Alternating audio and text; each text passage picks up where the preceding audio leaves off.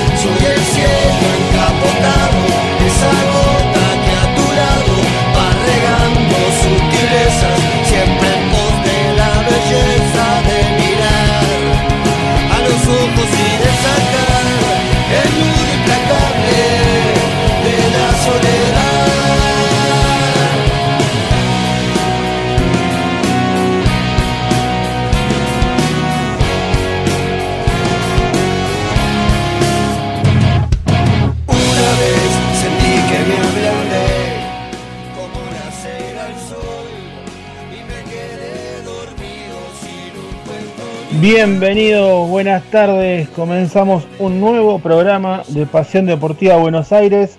Hoy, 29 de octubre de 2020, siendo las 5 y 5 de la tarde, con una tarde, valga la redundancia, eh, bastante apetecible, con un solcito lindo, eh, acá en la, en la capital, de, en la parte capital de, de Buenos Aires. Este, hablo para, para la gente del interior y, y del exterior, Buenos Aires tiene tanto capital como Gran Buenos Aires. Por eso hago la, la división. Este, bien, mucho material, como cada jueves en FM Sónica, en Pasión Deportiva. Hoy tenemos fútbol, tenemos Copa Sudamericana, tenemos eh, Fórmula 1, tenis, handball. La verdad hay de todo. Eh, ya se va a estar conectando Agus con, con sus cortitas de siempre para aportarnos a, los temas que vayamos tratando. Ya va a venir Juan David Pavón con su columna de los goles argentinos a lo largo y ancho de América. Este, y Nacho Lapenta que hoy aparentemente no va a poder estar con nosotros, un temita familiar de último momento. Veremos si hace tiempo de solucionarlo. Si no, este, tendremos su ausencia en, el día de hoy. Bien, mientras espero que se conecte Agustín, le- les voy comentando, eh, para quien no se haya enterado, eh, ayer hubo Copa Sudamericana, eh, estuvo el debut, eh, vamos a decir, post parate, de tres de los equipos argentinos, que en su mayoría siguen demostrando que el parate no perjudicó en absoluto a los equipos argentinos. En primera instancia, ¿se acuerdan cuando se decía que River iba a jugar con San Pablo? Decían, San Pablo tiene 13 partidos, River todavía no jugó, ¿cómo va a ser? Es un grande de América. Sin embargo, River fue a Brasil, le hizo dos goles, le hubiera ganado si no fuera por los goles en contra que se hizo River y empataron 2 a 2. Cuando vino San Pablo a la Argentina, River le ganó y la verdad no hubo, no hubo diferencia, de hecho si las hubo fue a favor de River. Y anoche Lanús debutó, como decíamos, post parate, también ante San Pablo por Copa Sudamericana, en el estadio Néstor Díaz Pérez, en el Ciudad de Lanús, y lo venció por 3 a 2 en lo que fue un buen partido, pero sobre el final, los últimos 10 minutos fue un partidazo. ¿Por qué? Porque eh, Lanús dominó el, primer tiempo, mereció irse eh, en ventaja, pero por esas cosas del fútbol se fue perdiendo 1 a 0 por el gol de Brenner a los 13 minutos del primer tiempo, en la primera que llegaba a San Pablo, un, error en defensa y, un equipo como San Pablo no te lo perdona. Gol de San Pablo, eh, como decía, Lanús siguió dominando el juego, pero no pudo llegar a la igualdad. Descanso, comienza el segundo tiempo y un poco más de historia le aporta el correntino San a su, a su carrera, a su, al fútbol argentino en sí o, sudamericano, porque a los 53 minutos pone el 1 a 1 y con esto se convierte en el tercer jugador sudamericano más longevo en anotar un gol. Así que eh, con 40 años y 103 días de vida, eh, José San se convirtió anoche en el tercer jugador más longevo en convertir un gol por eh, algún torneo sudamericano. 53 minutos, dije, bueno, 31 más tarde, a los 84, 84, eh, atención, se terminaba el partido. El mismo Pepe San pone el 2 a 1 para Lanús. Era todo fiesta en el estadio Granate. día festejaba. Hasta el Laucha Costa lesionado saltaba en una pata. 2 a 1 sobre el final a San Pablo. Pero a los 87 otra vez Brenner dijo no, no, no, acá no festeja nadie. De última los que festejamos somos nosotros, que nos llevamos un puntito. Y Brenner pone el 2 a 2. Se iba el partido, se moría. Y a los 90 minutos llega un centro que el ex River y San Lorenzo, Facundo Quiñón, cabecea. Para mí, más que cabecea, la hombrea. Medio raro cómo, cómo movió la cabeza y cómo sale la pelota. Pero con ese vamos a llamarle cabezazo. La colgó de un ángulo, hizo un verdadero golazo. Facundo Quiñón para Lanús y puso el 3 a 2 final definitivo. Selló el partido. Victoria de Lanús en el retorno al fútbol oficial. Y ahora tendrá que defender este triunfo en eh, tierras eh, paulistas. Veremos en el Maracaná cómo le va. Eh, bien, al mismo tiempo, en Luque, a pocos metros de lo que es la sede de Conmebol, estaba jugando Sportivo Luqueño y Defensa y Justicia, el equipo de Hernán Crespo que estuvo a instantes de hacer historia en la Libertadores y clasificar a octavos, eh, debutó en la Sudamericana y eh, casi que debutó, eh, arrancó 1 a 0 abajo, porque a los 8 minutos hay un, un, full en mitad de cancha que el árbitro no cobra, deja seguir y Aldo Vera desde atrás de mitad de cancha patea, todos sabemos, ese, eh, Ezequiel Usain, ataja adelantado. Bien, se ve que Aldo Vera lo tenía estudiado, partido de atrás de mitad de cancha, golazo de Sportivo Luqueño a los 8 minutos y a remarla. Pero esto a defensa no, le fue suficiente barrera porque dominó todo el partido. De hecho, al descanso se fue 1 a 1 por el gol de Noguera en contra. Pero eh, mereció irse en, ventaja el halcón. Pero eh, como estaba diciendo, no, no lo logró. Simplemente alcanzó el 1 a 1. Y ya en el segundo tiempo sí con el gol de Brian Romero a los 53 minutos se trajo el 2 a 1 desde Paraguay y deberá eh, defenderlo en el Tito Tomaguelo para poder acceder a los octavos de final de la Copa Sudamericana. Por su parte, eh, Vélez hizo de local eh, en el José perdón, Amalfitani ante Peñarol en lo que pintaba ser de los tres el más partidazo de todos y fue el más aburrido de todos.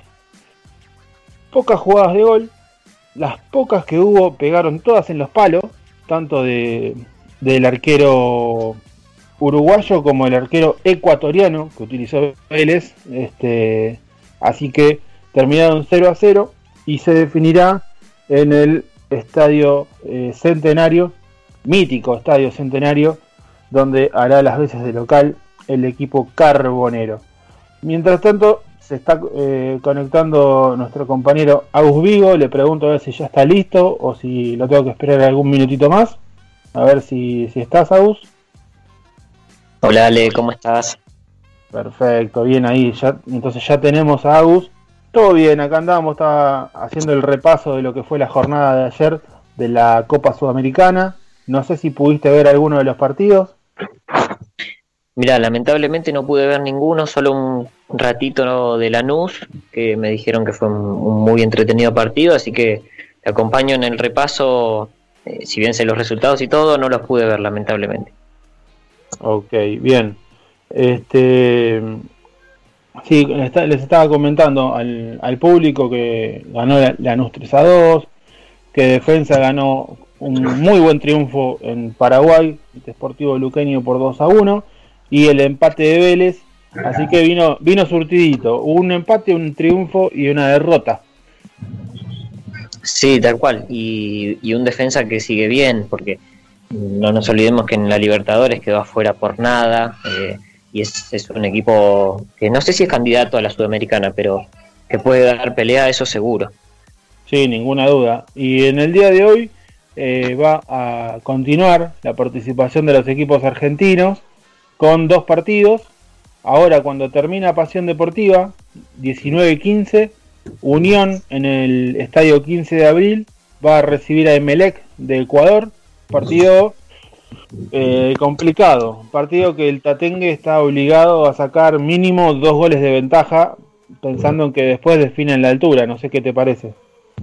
Sí, sí, tal cual, Ale. Y pensaba qué lejos que nos quedó la, sudamericana y el fútbol, porque Unión clasificado a la, a la Copa Sudamericana justamente, eh, yo no lo recordaba personalmente. Eh, eh, pasó tanto tiempo desde el último torneo y desde las, clasificaciones hasta este arranque que la verdad hay un montón de equipos que habían clasificado que hoy en día ya no me los acordaba. Sí, pasó con un montón de cosas, pasó con un montón de, de, situaciones. Yo lo, comentaba el jueves pasado, yo he tenido que consultar canciones de cancha porque me las he olvidado cuando las canté toda la vida. es, es una situación bastante, bastante extraña. Este, Podríamos hacer una encuesta en, en, Instagram a ver qué se olvidó la gente en esta en todo este tiempo que estuvo parado el fútbol. Es buena, es buena. Te, te la encargo si querés hacerla.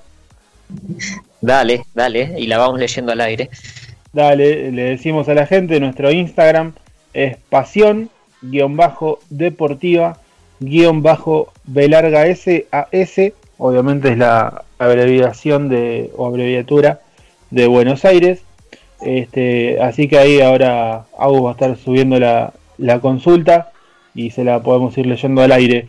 Y bien, decía, y va a terminar la jornada de hoy a las 21.30 con el duelo de equipos argentinos en el Libertadores de Me quedé pensando, qué, qué curioso, ¿no?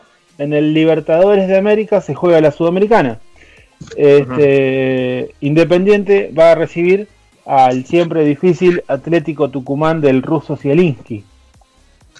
Qué partido, qué, qué lindo partido para ver, porque Atlético también ya viene con un par de, copas encima, es un equipo, no te digo que es un equipo copero, pero, pero que en los últimos años sí ha estado metido ahí.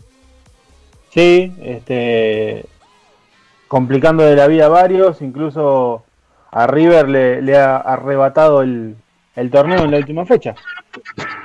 Claro, claro, exactamente. Sí, es un equipo siempre complicado, Atlético. Es como, no sé si te hace acordar a ese Arsenal de Alfaro, que era siempre complicado ganarle. Sí, cómo, cómo olvidarse. Pero bueno, con otro estilo de juego, ¿no? Un poco, un poco más vertical que, que aquel Arsenal pero bueno, y, con la localía de, Atlético que es fuertísima también. Ninguna duda. Igual no es muy difícil ser más vertical que los equipos del Faro, ¿no? no, no, no, justo el otro día hablábamos de eso y del comentario de Mariano Clos. Sí, eh, me estaba acordando de eso, creo que no lo olvidaré jamás. Pero bueno.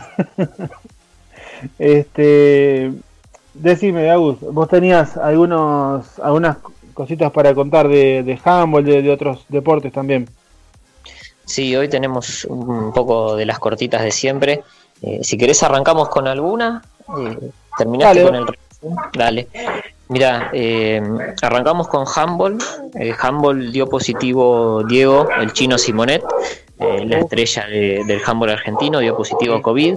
Eh, y de su equipo dieron positivo 12 de 16 jugadores, así que fue todo el equipo que se contagió y bueno, están aislados, van a estar 15, 20 días aislados sin competir. Eh, ellos ya estaban compitiendo hace un tiempo, ya estaban entrenando también hace, hace un largo rato eh, y bueno, ahora hay, hay un parate por este tema. el chino dijo igual que está bien, que se sintió como si hubiese jugado un partido y estaba cansado, tenía el cansancio de un partido que le duró un día y bueno, después ya, ya está, está llevando su vida normalmente, aislado, pero, pero normalmente sin complicaciones de salud.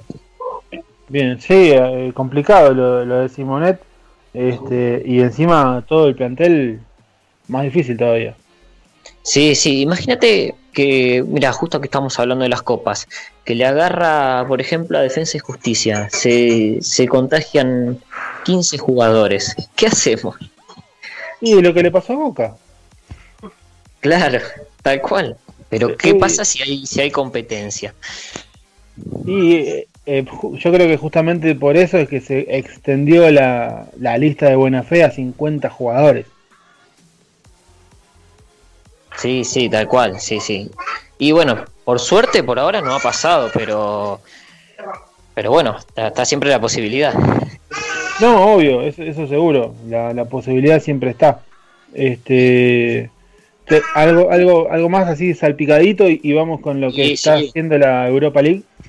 Vamos, vamos con otro salpicado. Bueno, todos sabemos eh, que la Peque Pareto volvió a competir. Justo el, el, jueves hablamos en la previa. Ella compitió el viernes y terminó segunda en el Gran Slam de Budapest perdió la final contra Dristia Krasniki, que es la número 2 del mundo de la categoría de Paula. Y bueno, una, una alegría, la verdad, que haya vuelto así la Peque y, y, que muestre su vigencia ya en una edad que puede parecer avanzada, pero, pero la verdad que está, está más, más vigente que nunca y bueno, el año que viene irá en defensa de su medalla dorada. Sí, seguramente, y ahí estaremos firmes haciéndole el aguante de las cuatro y media, 5 de la mañana que va, a doler, pero es lo que uno eligió, ¿no? Va a ser duro, pero, pero va a ser entretenido. Siempre los Juegos Olímpicos son entretenidos. Y hablando de Juegos Olímpicos, ya nos metemos también en, la natación. Julia Sebastián, de, quien habíamos hablado también el jueves pasado, y que viene siendo la figura más destacada de, de, la, de Argentina, digamos, porque Santi Grassi todavía no tuvo competencia en la ISL eh, y Julia Sebastián ya había roto un récord anteriormente y el fin de semana rompió dos récords más en los 200 metros y en los 50 pecho. Es una marca, un récord sudamericano, así que eh, Julia mantiene su, su buen rendimiento y en una competencia, recordemos que es la mejor competencia del mundo de la natación. Eh, ella está en Los Ángeles Current con Santi Grassi y todo un, unas figuras impresionantes de, la natación. El equipo estadounidense está luchando para llegar a, las rondas finales que se va a jugar en Japón a fin de año. Bueno, veremos este fin de semana cómo avanza, pero siempre la buena noticia del lado de Sebastián que está rompiendo récords por todos lados. Bueno, nos alegramos entonces por, por Seba, que ya ha salido al aire con nosotros no hace mucho. Este, y, obviamente de, todos los, deportistas argentinos que, la siguen rompiendo cada uno en su, en su deporte, ¿no? Sí, sí, por supuesto. Eh, bueno, mm, si querés nos quedamos acá y vamos con, un poco de la UEFA. Dale, dale, vamos con la Europa League, que hay noticias para Scaloni. Europa League, mira, me quedó la UEFA de aquel de aquel viejo FIFA 99 que uno jugaba. Sí, igual es UEFA Europa League, así que no, está mal. vale, vale las dos formas. Claro, este, bien, en el día de hoy el AEK perdió como local con el Leicester 2 a 1. Este, ¿Cómo está este, este Jamie Bardi? Otra vez, otro. Está bien, fue el penal, pero sigue haciendo goles. Es una máquina, ¿eh? Es terrible. Es una máquina, es una máquina. Y no, no sé si te hace acordar un poco a Palermo, no sé, no por el juego, ¿eh? Pero si no, en cuanto a que vos siempre lo ves en la estadística porque hay un, un golcito de él. Sí, sí, es verdad, es verdad. Este, después el Cesca, el que acá como conocemos como CSK Moscú, se dice Cesca, eh, con Gaich como titular, igualó 0 a 0 con el Dinamo, Zagreb. Estrella Roja goleó 5 a 1 a Slovan Liberec. El Karabakh perdió 3-1 con Villarreal como local. Eh, y en el equipo, eh, en el submarino amarillo, a falta de 5 minutos, salió Juan Foyt y entró Ramiro Funes Mori.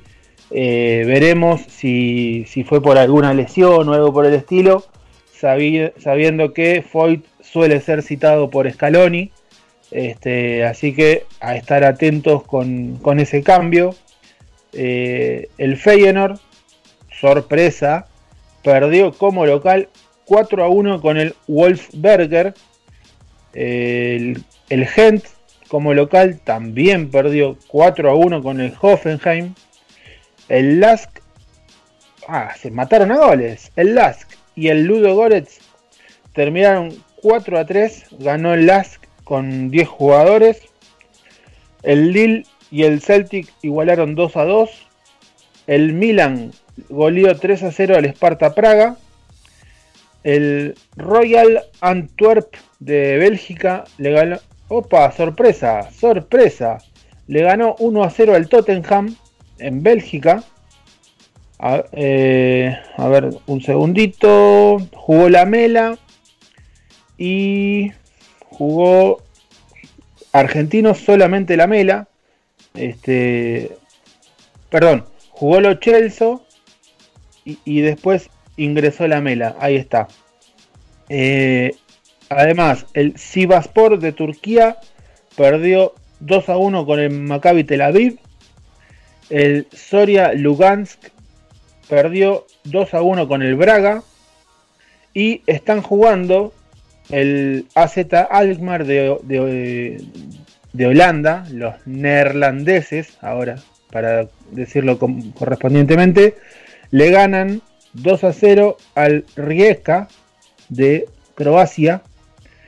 Y a ver, todos estos están 0 a 0 en aproximadamente 26 minutos del primer tiempo. Arsenal con el Dundalk, Benfica con el Standard Lieja, el Club con el Young Boys, el Granada con el PAOK y Molde con Rapid Viena. Mientras que eh, Niza le gana 1 a 0 al Sheva. Y todos estos también están 0 a 0. Omonia Nicosia con el PSB. Rangers con el Lech Poznan. Real Sociedad con el Napoli. Roma con el Ceska Sofía. Y Slavia Praga con el Bayer Leverkusen. Que está eh, sin ninguno de los dos argentinos en campo, me parece. Eh, sí, está Alario, perdón. Está Alario. Y déjame corroborar. Corroborar. A ver si tenemos a, a Palacio o no en el banco. No, no está Palacio en el banco. Solamente está Alario como titular que viene haciendo goles.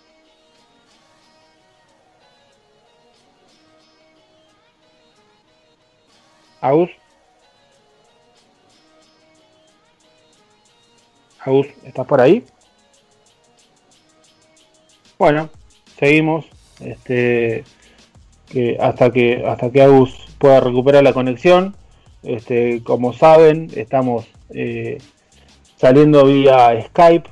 Yo creo que ya por ahí para, para la semana que viene o la otra, ya por ahí podamos volver a, a los estudios de, de FM Sónica. Pero bueno, por ahora seguimos vía Skype. Eh, como novedad, que si bien ya se sabe todo, podemos ir con, lo que es la Copa Liga Profesional si les parece que mañana vuelve, mañana el cumpleaños número 60 de Diego Armando Maradona, va a tener el, debut, el estreno, la apertura de la Copa con Gimnasia de Grima La Plata ante Patronato a las 19 horas. Eh, todo esto va a ser eh, por TNT Sports. Hay que tener el, el abono, el pack.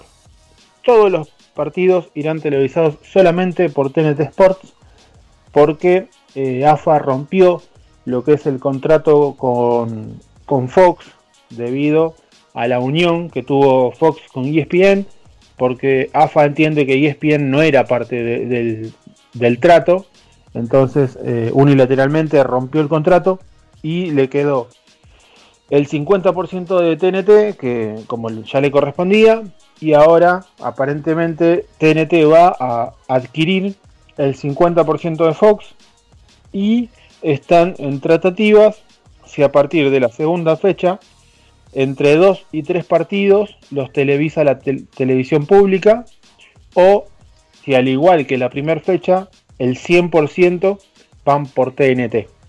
Bien, continuamos. 19 horas, Gimnasia de Esgrima de La Plata ante Patronato.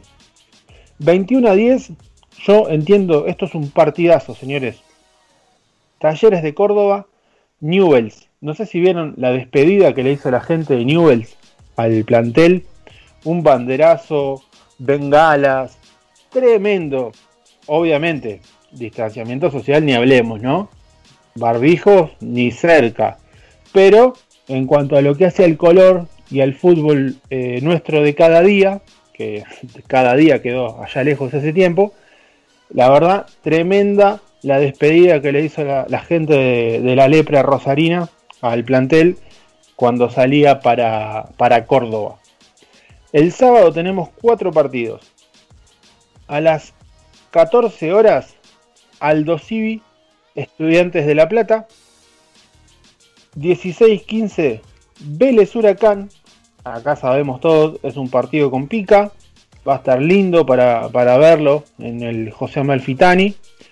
18-45, otro partido con pica histórica por aquel descenso que, que hubo allá por los 80.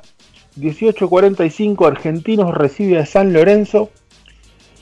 Cerrando el sábado, Lanús recibiendo a Boca. Boca que no va a tener Andrada por una lesión, una distensión en el solio izquierdo.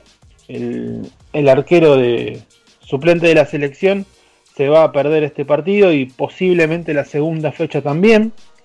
Así que eh, atajará Rossi justamente ante su ex equipo. Ya el domingo, con eh, horario de 11 de la mañana, Defensa y Justicia en Varela va a recibir a Colón de Santa Fe 14 horas, Unión de Santa Fe va a recibir en el 15 de abril al Arsenal de Huevo Rondina. 16-15, Racing va a recibir a Atlético Tucumán. Por lo tanto, el equipo tucumano entre hoy, jueves y el domingo visita los dos estadios de Avellaneda. Curioso. Yo creo que en menos de 100 horas va a dos cuadras de diferencia. Es eh, algo más que curioso. 18.45 eh, en el estadio Ciudad de Madres, en el nuevo estadio de Santiago del Estero. Central Córdoba va a recibir a Independiente. Este partido, perdón, este partido se pasó para el lunes, ¿sí? Se pasó para el lunes a las 19.30. Este, y River va a cerrar el domingo como local en el River Camp, luego de tanto, de tanto que se habló. Hoy fue Chiquitapia a conocer el, predio y la verdad quedó gratamente sorprendido y luego habló con los medios y dijo que ya estaba todo listo, que lo único que faltaban eran cuestiones administrativas, avisarle a la a Previde por el tema de seguridad, que, que habilite a Previde y todo listo para jugar en el River Camp el domingo 21 a 15 River ante Banfield y el lunes cerrará la fecha Rosario Central en el gigante de Arroyito ante Godoy Cruz desde las 21 a 15 horas. Esa es la primer fecha de la Copa Liga Profesional. Bien, eh, vamos a hacer un, pequeño corte mientras recuperamos a, Agustín. Este, y ya venimos con más Pasión Deportiva Buenos Aires acá en FM Sónica. Seguí escuchando en FM Sónica. Pasión Deportiva Buenos Aires.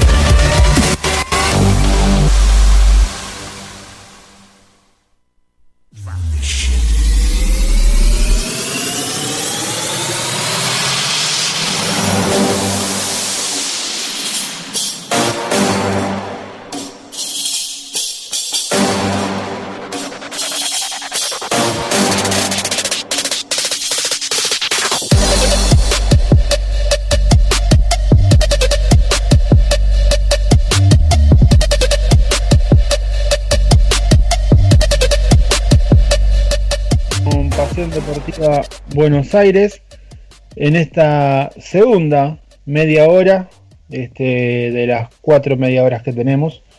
Eh, ya vamos a estar con Agus Vigo, ya se va a venir eh, Juan David Pavón, mientras seguimos esperando si, si Nacho puede llegar al programa y solucionar su tema, su tema familiar, este, para hablarnos de lo que es tanto el tenis como la Fórmula 1, lo que pasó y lo que viene. Este, así a título personal, algo así por encima, simplemente el que pudo ver la carrera de Fórmula 1 el domingo pasado, este, fue un carrerón, hacía rato que no se veía, este, una carrera así, en especial el principio y más en especial la primera vuelta, yo creo que hay que buscar en los libros cuánto hace que dos autos no superan a Lewis Hamilton y encima de la misma vuelta. Este, Hamilton arrancó como siempre, eh, ahí en la pole primero, se dobló cómodo en la primera curva y en el transcurrir de la primera vuelta, mágicamente estaba tercero y, uno ya veía como que se quedó, le pasó algo, al auto, se quedó, pero el, el gigante conductor que tiene Mercedes este, simplemente fue inteligente, eh, afianzó el, auto a la pista y una vez que, se sintió cómodo, apretó el acelerador a full y eh, obviamente, como ya nos tiene acostumbrados, logró una nueva victoria, llegando a la número 92 de su, de su carrera y ahora siendo récord, pero único.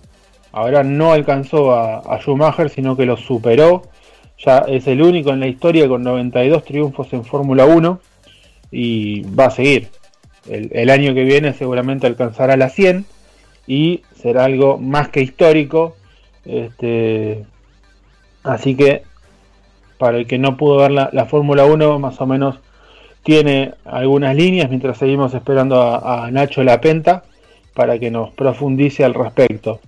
Eh, en cuanto al, deporte, hay que comentar que anoche el Tribunal de Disciplina, eh, a ver, tomó la decisión que los jugadores que en la última fecha que, en realidad fue la única que se jugó de la Copa Superliga, recibieron su quinta amarilla o recibieron una roja o que vengan penando alguna sanción de más fechas, de que sean de dos o más, reciban una amnistía.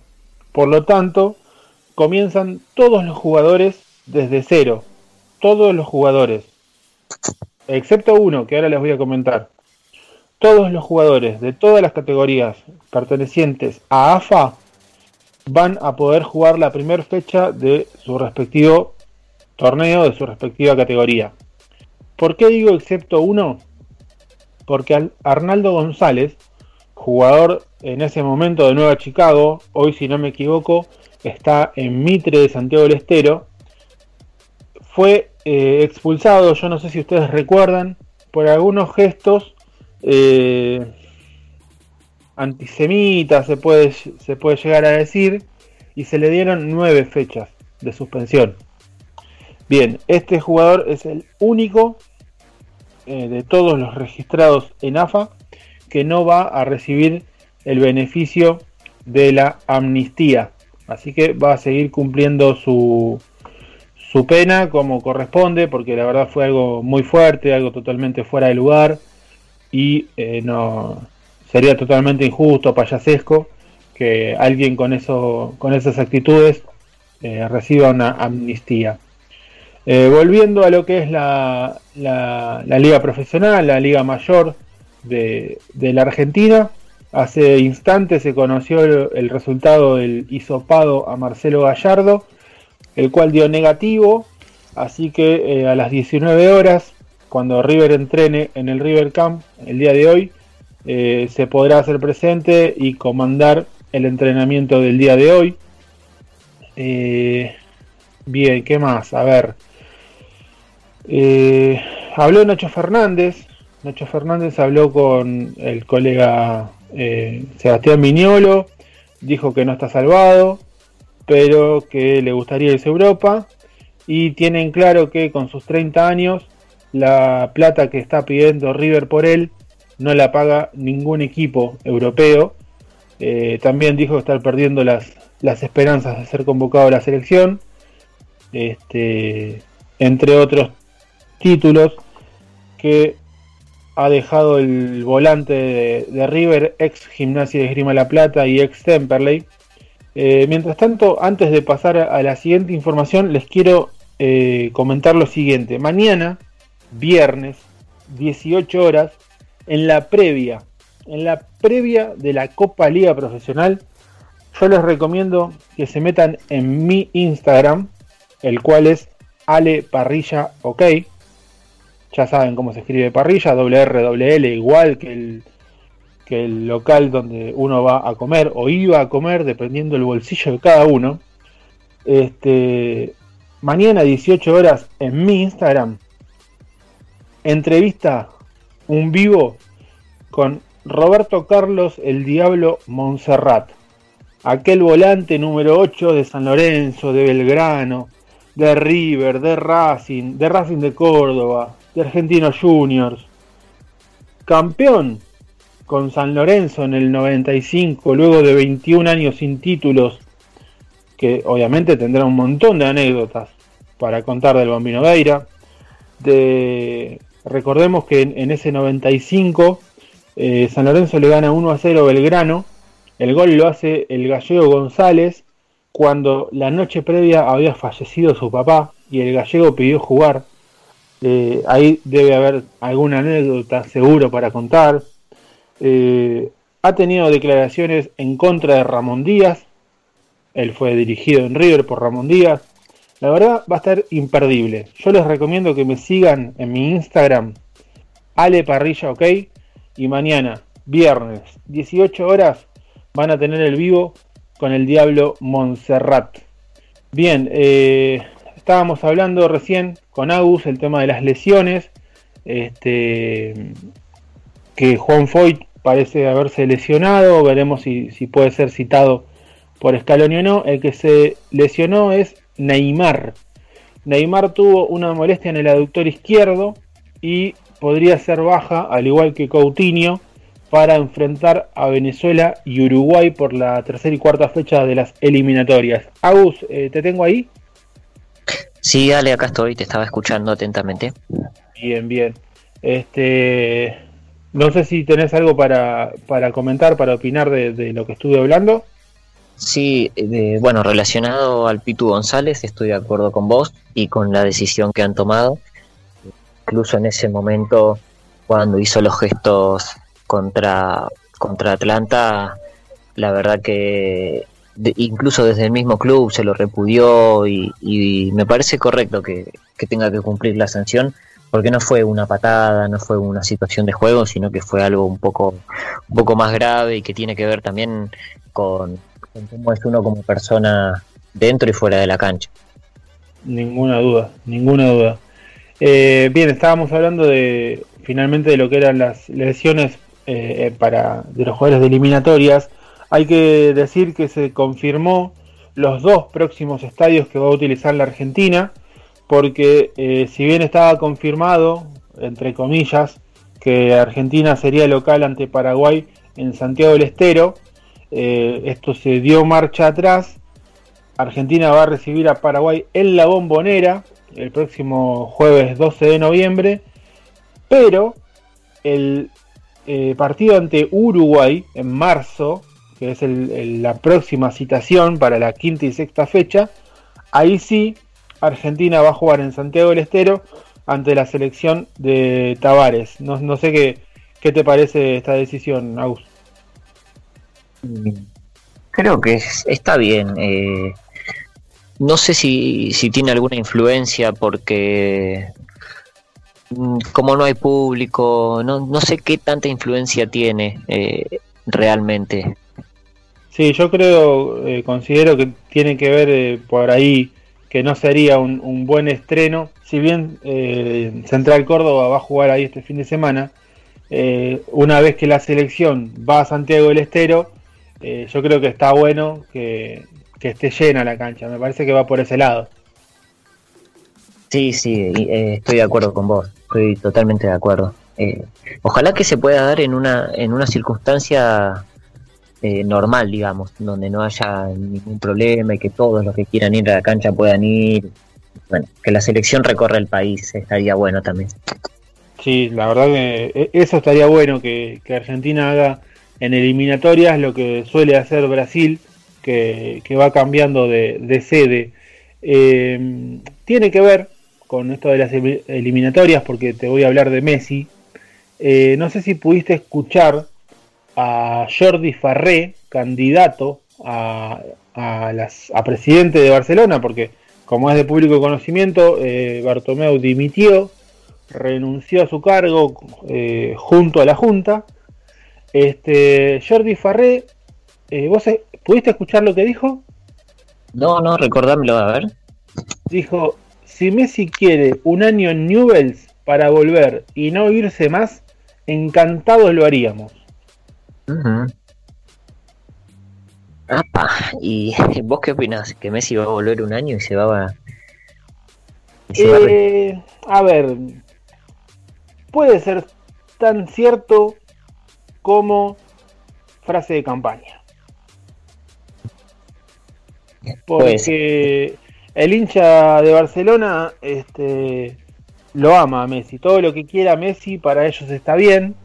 Entonces, eh, de hecho, cuando fue el tema de, de, Bartomeu, hemos escuchado gente que le decía andate a Newell y volvé. Sí, sí, totalmente. Pero como decís vos, ¿eh? a mí me suena mucho a, a campaña. ¿Viste esas promesas que uno hace, que va, que los presidentes hacen y después terminan, eh, o sea, no cumpliendo? O quizás Messi diga, eh, bueno, me voy y, el tipo no lo puede ni, retener ni, ni, hacer nada. Claro, sí, eh, puede ser también. Este, habrá que ver quién finalmente asume como presidente y me parece que sería inteligente quien gane la presidencia eh, acoplarse a Messi y no ponérselo en contra. Claro, totalmente. Sí, sí, ni hablar. ya sabemos que tenerlo en contra no, no es bueno para, para nadie que esté en Barcelona. Si no, pregúntale a Bartomeu, ¿no? Sí, sí, ni hablar. Eh, ¿Vos decís que habrá, habrá hablado con Messi y le dijo, Messi le dijo, bueno, me voy un año y vuelvo? ¿Habrá, ¿Habrán preacordado algo de eso? Puede ser, puede ser tranquilamente. Este, en, otra de las frases, este, vos que estás eh, o, eras el encargado mientras que se disputaba la NBA, eh, otra de las frases de Jordi Farré fue, queremos que Messi sea el nuevo Michael Jordan. Apa. Apa, apa. Mira. Este, así que me parece que se está eh, a ver, como diría Moria, se está colgando de las de Messi para poder eh, llegar a la presidencia, me parece a mí. Eh, yo, yo creo que sí. me parece un, poco más tribunero que otra cosa, pero pero bueno, son, son cosas que creo que hacen todos los candidatos en su momento. Bueno, ¿recordás alguna promesa que haya hecho algún candidato a presidente de River y que después no cumplieron? Que no cumplieron un montón. bueno, de, de esas. Que, cumplieron pocas. este, Sí, a ver, saliendo un poquito de ahí, eh, si yo creo que la gente se va a acordar el, del mendocino el Piti Martínez, eh, anotó un gol para el Al Nazar y eh, con ese gol ganaron 2 a 0 la semifinal, llegaron a la final del torneo de la liga, ¿sí?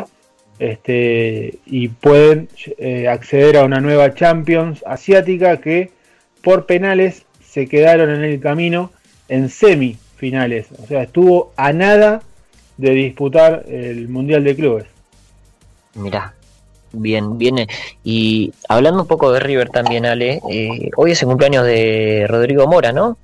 Hoy es el cumpleaños de Rodrigo Mora y se conmemora, este, en este juego de palabras, eh, la primera obtención de la Copa Libertadores allá en 1986. Mirá, qué grande. Y qué joven, ¿no? Que Mora ha dejado, ha dejado a River Leyendo eh, 33 años me parece súper joven. Creo que estaba como tenía vigencia. Sí, una pena lo que, lo que le pasó a, Rodrigo con, su lesión. Este, la verdad que con, la edad que tiene tranquilamente podría eh, estar jugando. Este, le ha jugado una mala pasada su, su pierna, su, su recuperación. Este, lo que yo a veces no entiendo eh, es la extrema adoración que algunos hinchas de River le tienen a Mora, eh, al punto de, ganar este, encuestas con ídolos, pero fuertes de River. Y vos decís, pero tanto fue. Y ganó dos Libertadores, pero yo creo que sí, también. la gente Sí, la gente tiene la memoria muy, o sea, muy a corto plazo y toma lo que pasó más reciente como, como para votar, porque no. Después, cuando dentro de 10 años hay que ver si vos pones a Mora y a alguno de los ídolos un poquito más históricos, a ver a quién termina eligiendo la gente. Sí, puede ser, puede ser. Eh, a ver, cambiamos de categoría, bajamos una categoría nos vamos a la Primera Nacional. Eh, ayer hubo reunión vía Zoom de la mesa directiva. Se definió que la fecha de retorno va a ser el 21 de noviembre, misma fecha que va a retornar el fútbol femenino. Lo que no se definió todavía, yo lo, tuve la, posibilidad de hablarlo con Marcelo Achille, presidente de tanto Defensores de Belgrano como de la mesa directiva, lo que no se definió todavía es el formato. Eh, complicada, complicado el nacional, eh, porque se viene cambiando constantemente. No, no, no está muy claro. Hasta que no esté definido, yo creo que no hay que arriesgar por nada. Sí, no, este, a mí me preguntaban el otro día de, otro programa que, tengo la, suerte de, salir para, para la provincia de San Juan y mm si Platense, que es uno de los equipos que yo cubro, si tenía posibilidades de ascender o no. Y yo le decía esto que más o menos que estás diciendo vos, hasta que no haya un formato definido y se sepa contra quién juega, la verdad que plantel tiene. Ahora, si me pones a todos los grandes contra Platense, y le va a, le va a costar un poquito más. Sí, sí, sí, sí, seguro. Por eso, hasta que no esté definido, no creo que no se puede ni siquiera hacer una evaluación de, de los amistosos que están jugando, porque muchos de los amistosos que estamos viendo por Toys Sport los fines de semana eh, juegan 30, 35 minutos, juegan dos partidos, de repente te juega un mix, después aparece un equipo medio suplente, un titular. Eh, hasta en ese sentido está complicado el, análisis del Nacional. Ninguna duda, ninguna duda.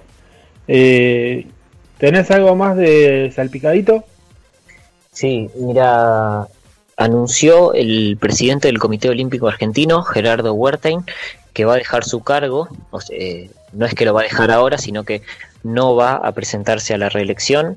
En, el COA la reelección es eh, definida, como, como, lo era en la AFA hace tiempo, y está por cumplir su tercer mandato, Wertheim, ya lleva prácticamente 12 años al frente del organismo y por voluntad propia decidió no participar y pretende que haya una renovación, que alguien más joven tome las riendas. Él tiene 60, entre 63 y 65 años. Eh, entonces cree que su ciclo está cumplido, que estos años fueron suficientes. Incluso va a proponer antes de irse que lo máximo de mandatos que pueda, que pueda ejercer una persona sean tres de cuatro años, tal, como lo, tal como lo hizo él. Y, bueno, como te decía, va, va a buscar una, una, renovación, un poco de sangre joven que le pueda dar un, un aire al Comité Olímpico Argentino. Bien, es bueno siempre cuando, cuando se renuevan los aires eh, es bueno. Sí, sí, es bueno porque van a aparecer ideas nuevas también con gente joven y que por ahí está un poquito más cercana también a, a, lo que es la juventud. Y, no es lo mismo hace 12 años lo que eran los chicos de 15, 16 años eh, que los que son ahora y que los que van a ser dentro de 10 años, que por ahí eh, esté el mismo presidente en el Comité Olímpico Argentino. Claro, claro. Eh, bien, estábamos hablando de, lo que es Primera Nacional. Hay que contarle a la gente que en algunos partidos amistosos que hubo el último fin de semana se probó el VAR. El VAR llegó a la Argentina. ¿Qué, qué, opinión te merece el VAR, Agus? Uh, qué buena pregunta. El VAR me parece bueno. Lo que no me parece tan bueno son las personas que manejan el VAR. que creo que me, parece que es el gran problema, porque, mm, a ver, tenemos miles de ejemplos en los que uno por la televisión dice, pero fue mano, pero fue penal, pero pasó tal cosa, pasó tal otra, hubo offside, hubo esto, y del bar o, no lo termina viendo, o no terminan avisándole al árbitro, o algo pasa como para, para, para ponerlo en duda, pero no para poner en duda el sistema eh, en sí mismo, sino para poner en duda a quienes lo manejan. Porque en definitiva los que están fallando eh, son, son los árbitros, nuevamente, son los que manejan. Entonces, ¿cómo hacemos? Ponemos una máquina que maneje a los árbitros y que los árbitros manejen al bar. ¿Cómo, cómo hacemos para que sea un poco más justo también? Totalmente de acuerdo. Eh, me parece que, no sé a quién le, decía el otro día, eh, me parece que el bar llega para sumar justicia al juego y por culpa de quienes lo, manejan, está sumando injusticia. Sí, totalmente, sí, sí, sí, sí. Y muchos pensaban que, no sé, por ejemplo, un partido Boca contra Banfield en la cancha de Boca y a Boca por ahí, no sé, caía TVS en el área y le cobraban penal fácil, y caía un delantero de Banfield en el área y bueno, por ahí tenía que ser una falta un poquito más más que se vea más a simple vista como para que lo cobren. Eh, y con el VAR uno pensaba que eso se iba a emparejar y la verdad que no fue así. Eh, y no lo digo por Boca ni por ningún equipo en particular, simplemente es un ejemplo. Que siguen pasando situaciones eh, en las que uno por la televisión dice, es un penal clarísimo, ¿y por qué no llaman al árbitro? y, y no realmente no lo entendemos, no lo entendemos.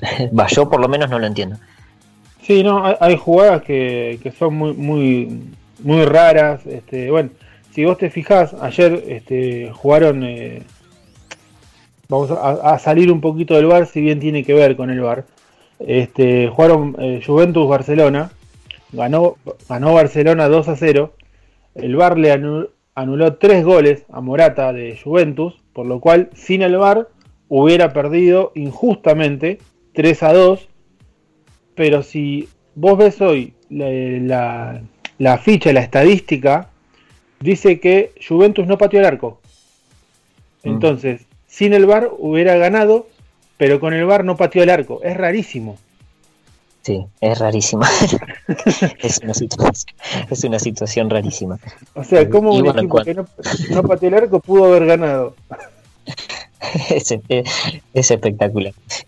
hay que ponerse de acuerdo. Hasta la gente de, las estadísticas tiene que, ponerse de acuerdo con el bar. Claro. Hagan, hagan quedar bien al bar de alguna forma, che. Claro, colaboren, muchachos.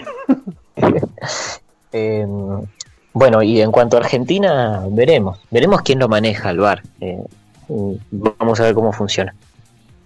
Sí, este, yo he estado hablando con, con algunos jueces asistentes y me dijeron que entre febrero y abril ya seguramente lo, lo utilicen por los puntos.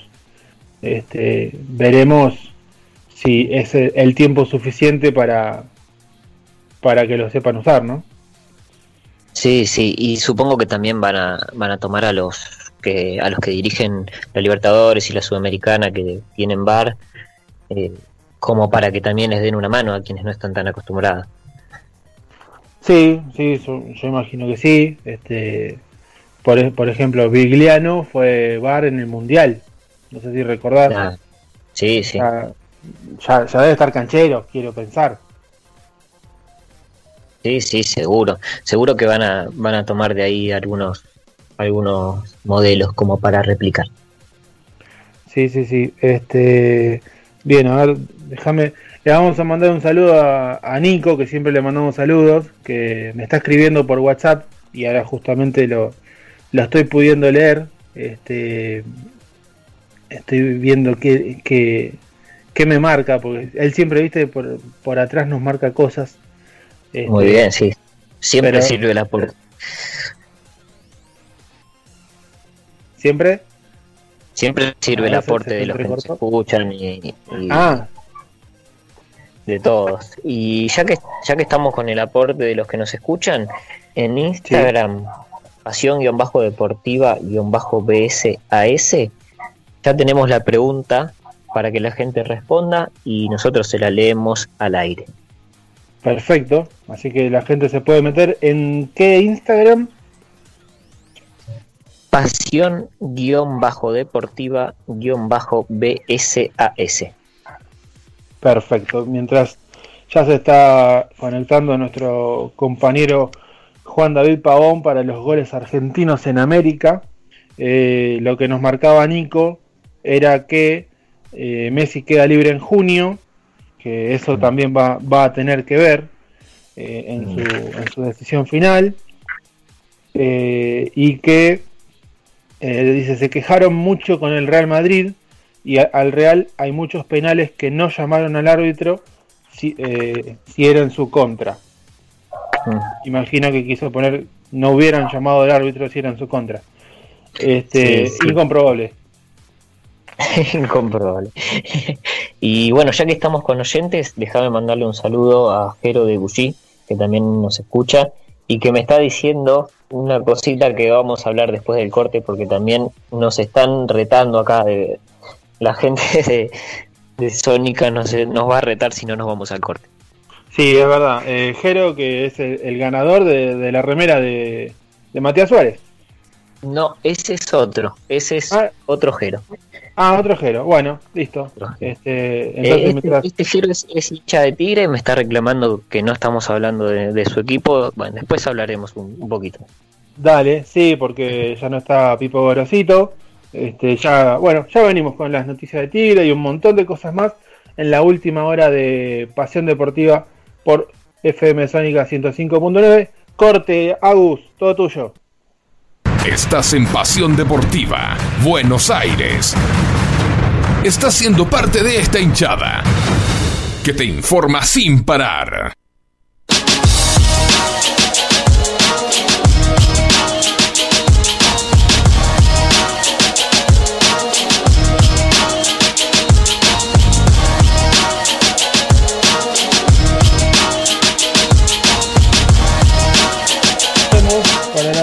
Hora de Pasión Deportiva Buenos Aires. Hasta las 7 nos podés eh, escuchar acá. Si estás en la zona de norte de Capital o primer cordón del Gran Buenos Aires, nos estarás escuchando por la FM 105.9. Y si estás eh, un poquito más lejos o en el exterior o interior del país, a través de www.fmsonica.com.ar. Ahí hasta las 19 horas, como todos los jueves, nos vas a poder estar escuchando. Yo no sé a ver si está Juan David Pavón, que estaba recién conectado, a ver si lo tengo. Acá estamos, Ale, ¿cómo estás? ¿Cómo está Juan? ¿Todo bien? Bueno, bien, muy contento. Eh, mañana se reanuda el fútbol argentino, muchísimo fútbol, muchísima información. Después de casi ocho meses volvió el fútbol argentino, qué felicidad. Sí, la verdad ya, ya era hora, ¿no? En buena hora dirían en España. Una espera larguísima, pero bueno, llegó a su final esa espera y ya es una realidad con el fútbol nuestro de cada día, el fútbol argentino. La verdad que sí. Este, bien, contame vos de, tus cuestiones. ¿Qué, tenemos que saber? Bueno, vamos con los goles argentinos en México y en Colombia. En México se jugó la fecha 15 el pasado fin de semana. Lo, va, va quedando cada vez menos, faltan dos fechas, ya comienza la liguilla. Ya vamos a hablar de la apasionante fecha 16 que comienza esta noche, pero bueno, vamos a recordar primero a recordar primero los goles argentinos de la fecha 15. Sí. Mm, Emanuel, Gigliotti marcó para León en el triunfo de León 2 a 1 ante Puebla como visitante. El superlíder León, que ya está batiendo récords en este semestre. Ya León tiene 15 partidos sin perder. Es el mejor equipo del campeonato. Solo perdió en la fecha 3 con Cruz Azul, que perdió 2 a 0. Y no afloja, ¿eh? es el mejor equipo de México hoy en cuanto a juego. Viene con un excelente momento del ecuatoriano Ángel Mena, del chileno Jim Meneses, el colombiano William Tecillo muy seguro atrás y Emanuel Gigliotti que viene marcando goles el Puma para el León. Super líder y bueno, de seguir así, gran candidato para llevarse el título. Vamos a ver la liguilla, que en México y, en estos campeonatos donde se juegan liguillas o playoffs, no es cómo comienzas, sino cómo terminas. Seguramente. Así que, así que bueno, gol de Gigliotti para la Fiera. Vamos con otro gol en el partido Mazatlán-Monterrey, que Rayados ganó 2 a 1 como visitante al Mazatlán. Gol del argentino Nicolás Sánchez de penal. El otro gol fue del colombiano Avilés Hurtado y el equipo del turco Mohamed eh, cada vez recuperando terreno, lleva tres victorias consecutivas y sueña todavía matemáticamente en terminar ubicado en los cuatro primeros, que son los que clasifican directamente a la liguilla. De mantenerse así en la, en la posición en la que está Rayados, tendría que jugar un repechaje, pero todavía el turco sueña con llegar directamente a la liguilla. En el partido de Toluca-Tijuana, en la cancha del Toluca, Toluca le ganó 2 a 0 a los Cholos, al equipo de Pablo Guede, y los dos goles del Toluca fueron argentinos, Rubén Zambuesa y Jonathan Maidana. Tanto que hemos hablado de Maidana en este programa y de su poca continuidad y, de que seguramente su ciclo en el Toluca puede estar llegando a su fin, pues marcó uno de los goles del domingo, un gol de cabeza. Sí, lo pude ver, este, un lindo gol de, Jonathan Maidana, eh, para recordar un poquito, ex Banfield, ex River, ex Boca, ex Metalist de, Ucrania, eh, un centro que viene, vamos a decir, pasado al segundo palo, y Maidana de palomita casi arrastrando la nariz contra el césped, eh, entrando por el segundo palo, como decía, eh, la empuja para sellar el 2 a 0 ante los Cholos de Tijuana. Me hizo recordar, Ale, es este gol de cabeza de Maidana, un gol que en el 2010 le marca River cuando jugó un clásico con, contra los primos. Eh, en ese triunfo en el Monumental 1 a 0 con gol de Jonathan Maidana, un, golazo de cabeza. ¿eh? ¿Cómo, ¿Cómo, iba muy bien Maidana por el juego aéreo? Sí, a ver, el gol eh, estéticamente no tiene nada que ver, pero sí eh, anotó de cabeza nuevamente. Exactamente, una de sus fortalezas, el juego aéreo de Johnny Maidana. Y en el partido de Santos y de Atlético San Luis, en el que gana Santos 2 a 1, Santos era local, gol argentino para Santos, Julio Furch, imparable, Julio Furch, y para Atlético San Luis, Germán Berterame. El descuento del equipo de San Luis Potosí lo marcó Berterame. Los dos ex San Lorenzo. Los ex San Lorenzo, justamente, y Furch, ex Belgrano de Córdoba y ex Arsenal también. También, Olimpo, entre otros equipos. Bueno, otro, otro récord importante de argentinos en México que se rompió, esto fue el sábado, en el empate, en el empate entre Tigres y Juárez 1 a 1. Tigres tenía cinco triunfos consecutivos y cinco partidos sin recibir gol. Pues bueno, a el equipo de Juárez, el equipo de la frontera, le marcó gol a Tigres y el argentino Nahuel Guzmán perdió un invicto de 566 minutos sin recibir gol estaba en camino a igualar a Enrique Palos, que es el arquero de Tigres con el récord más alto, que tiene 615 minutos sin recibir gol, pero no se le pudo dar a Nahuel Guzmán. Pero bueno, cinco partidos sin recibir gol, un récord interesante para el ex Newell's Old Boys. La verdad que sí. importante. Sí, acá estaba repasando la tabla Ale de, de México. Rayados está en la posición número 6 con 26 puntos.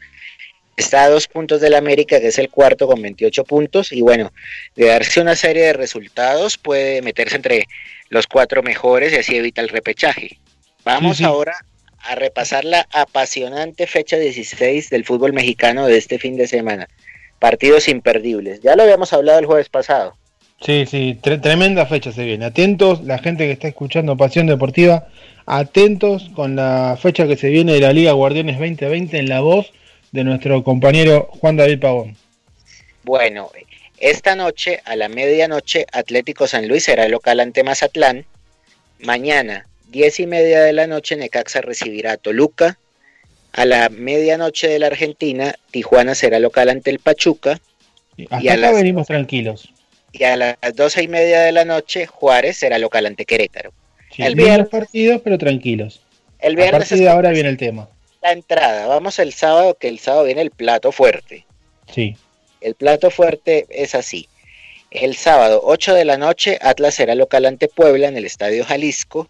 A las 10 de la noche, Pumas recibirá Chivas Rayadas de Guadalajara, uno de los mejores oh. partidos de la fecha. Y empezamos a calentar motores. Y el partido estelar de la fecha, para mí el mejor, Rayados de Monterrey será local ante Cruz Azul en el estadio BBVA a, las 12 y 6 de la noche de la Argentina. Seis minutos después de la medianoche, el partido estelar Rayados Cruz Azul, que es una verdadera final para definir, bueno, quién clasifica directamente a la liguilla y quién va a repechaje. Exacto, aclaremos la medianoche de sábado domingo. Exactamente. Y el, el domingo, también muy lindo partido, otra final en el Estadio Azteca América será local ante Tigres a las ocho y media de la noche. Para alquilar balcones. Partidazo que ya fue, e, este partido eh, se jugó en varias finales en la última década en México y el Tuca Ferretti le viene ganando al América con bastante frecuencia. Y el lunes, el partido que cierra la fecha es León, León siendo local ante Santos a la medianoche de la Argentina, es decir, la medianoche, el comienzo del martes. Claro. Sí, un partido que debería ser accesible para León, pero eh, Santos Laguna, en caso de ganar, puede quedar a las puertas de esos cuatro primeros lugares, por lo tanto no se la va a hacer fácil. Para, para nada. Y León ya de todas maneras aseguró el primer lugar, ya está más que clasificado a la liguilla, aseguró el primer lugar y bueno, ya realmente el técnico Ignacio Ambriz hasta podría rotar su nómina para descansar a varios de los titulares y prepararse para la fase definitiva del fútbol mexicano que va a comenzar ahora en noviembre. Bien. Bueno, vamos al fútbol colombiano. En los goles argentinos en Colombia, en la fecha 16, se dieron en el partido Medellín 2, Deportivo Cali 3. El Deportivo Independiente Medellín perdió como local ante el Cali. Para el Medellín marcó Israel Escalante, el juvenil que fue prestado desde Boca Juniors. Sí. Y para el Deportivo Cali, el de siempre, Agustín Palavecino. Que está tremendo. Es el mejor momento de su carrera, sin duda. Lleva nueve goles en Colombia, es el goleador del fútbol colombiano y un tremendo nivel. Marcó uno de los goles del triunfo del Deportivo Cali ante el Medellín que tiene al Cali en el tercer lugar de la tabla con 30 puntos, a un punto del líder Deportes Tolima. Y es un equipo que tiene 19 fechas de invicto entre este campeonato y la parte final del otro. Ayer en la Copa en la Copa Sudamericana, ayer el Cali no marcó para chino, pero El Cali le ganó a Millonarios 2 a 1 en Bogotá en el partido de ida de la Sudamericana y bueno, y dio un gran paso para la vuelta que será la semana que viene en su estadio de Palma Seca, donde es local el Deportivo Cali. Sí, igual aclaremos, está tercero, pero por diferencia de gol, porque Independiente Santa Fe también tiene 30 eh, y es el escolta. Exactamente, por gol diferencia Santa Fe le gana la posición y, y está segundo. Vamos a, al Brasileirao qué partidazo entre el Inter y el Flamengo, que iba ganando el Inter del Chacho y el Flamengo lo empata en el último minuto y siguen empatados en la tabla, 35 puntos para el Inter y 35 para el Flamengo. Tremendo, ¿tuviste la oportunidad de verlo? No, no lo, no lo pude ver en vivo, pero me hubiera encantado porque era de los mejores partidos del año en Brasil. yo, lo pude eh, lo pude ver hasta faltando 5 minutos que la gente de YouTube se avivó y cortó todas las señales Así que cuando lo, cuando lo vi, ganaba Inter 2 a 1, después lo empecé a seguir por una aplicación y bueno, me perdí el gol, el gol final del 2 a 2. Para este, este fin de semana, los mejores partidos del Brasileirao, bueno, el sábado a las 7 de la tarde, horario de la Argentina, Corinthians local ante Inter, en el Arena Corinthians, Corinthians donde juega Mauro Boselli, el ex Boca, el ex Estudiantes contra el Inter del Chacho. Otro lindo partido para el domingo, 4 de la tarde, Flamengo en, el Maracaná será local ante Sao Paulo. Qué partido. Un, San Paulo que, como decíamos recién, viene de perder con Lanús y tiene que eh, reservar jugadores para poder darlo vuelta o le pondrá lo mejor a Flamengo. Uh, buena, buena pregunta, porque en el Brasileirado Sao Paulo estoy viendo la tabla, está de quinto con 27 puntos y Ojo que de ganarle a Flamengo acortaría distancias. Claro, ese, ese es el dilema que va a tener Fernando Diniz para saber qué equipo para. Exacto. Y para el lunes, también lindo partido en el Allianz Parque, la cancha de Palmeiras. Palmeiras será local ante el Atlético Mineiro de San Paoli a las 5 de la tarde. Un Atlético Mineiro que está a tres puntos de los líderes Inter y Flamengo. Así que lindo partido y, y muy, muy dura visita al Allianz Parque. Sí, ahora que dijiste Palmeiras, te voy a, plantear un tema, a ver qué opinas. Eh, Palmeiras, como sabemos, está buscando técnico. Eh, rescindió el contrato este, de su eh, último entrenador y estuvo muy cerca de contratar al gringo Heinze. el gringo finalmente dijo que no. Y ahora suena fuerte el nombre de Matías Almeida, que está en el San José Earthquakes de la MLS. Yo lo que veo, que si vos primero buscas a Heinze y después buscas a Almeida, no tenés ni la más remota idea de un estilo de juego, porque no tienen nada, que ver. Nada que ver, nada que ver. Nada que ver y, yo, yo creo que para Palmeiras, por lo que historia, el fútbol, el estilo del fútbol que históricamente mostró Palmeiras, veo, veo mucho más a Almeida que, que a Heinze. Es una opinión personal, ¿no? Pero, pero bueno, el, el, el, gringo Heinze en Vélez eh, revolucionó lo que fue el juego del equipo de Liniers. También buen trabajo con las inferiores y un técnico de mucha disciplina, muy estudioso también. Sí, a ver, a mí eh, yo no coincido en, tu parecer por lo siguiente. Me parece que el gringo es mucho más ofensivo de lo que es Almeida. Es mucho más mandar los laterales, eh, llegar con más gente de lo que suele llegar Almeida. Ahora, me parece que Almeida es mucho más equilibrado que el gringo.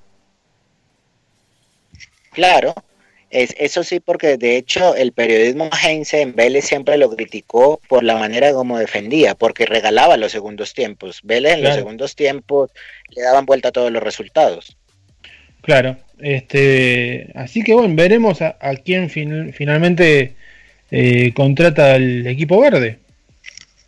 Uf, difícil decisión, porque ahí tienen que elegir, bueno, un estilo de juego, algo que se identifique más con el fútbol que le gusta a los hinchas de este club paulista. No la tienen fácil.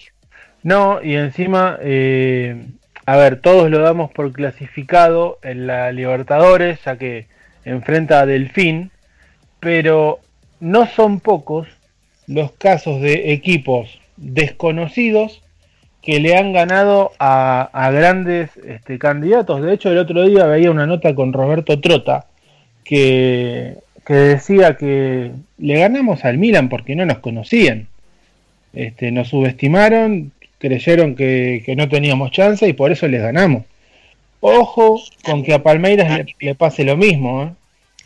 Me haces acordar, Ale, del año, esto fue en el 2002, de ese equipo brasileño Sao Caetano, que hoy está las, hoy no está en primera división, está, en las categorías inferiores. No sé en cuál exactamente del fútbol brasileño, porque Brasil tiene tantos clubes de fútbol que a veces hay clubes que los terminas perdiendo de vista, terminan yéndose de tu mente. Pero me acuerdo en ese 2002 Sao Caetano que nadie apostaba por ese club y mira lo lejos que llegó en esa Copa Libertadores.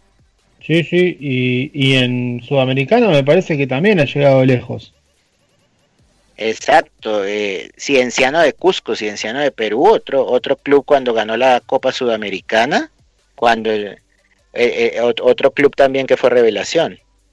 Mira, lo estoy buscando y si no cambió el, a ver, si cambió el escudo, porque es lo que yo puse Sao Caetano Club y me sale un equipo con otro escudo, sí es el mismo, porque las fotos son de, de la camiseta azul como conocimos ¿Sabes en qué categoría está Sao Caetano?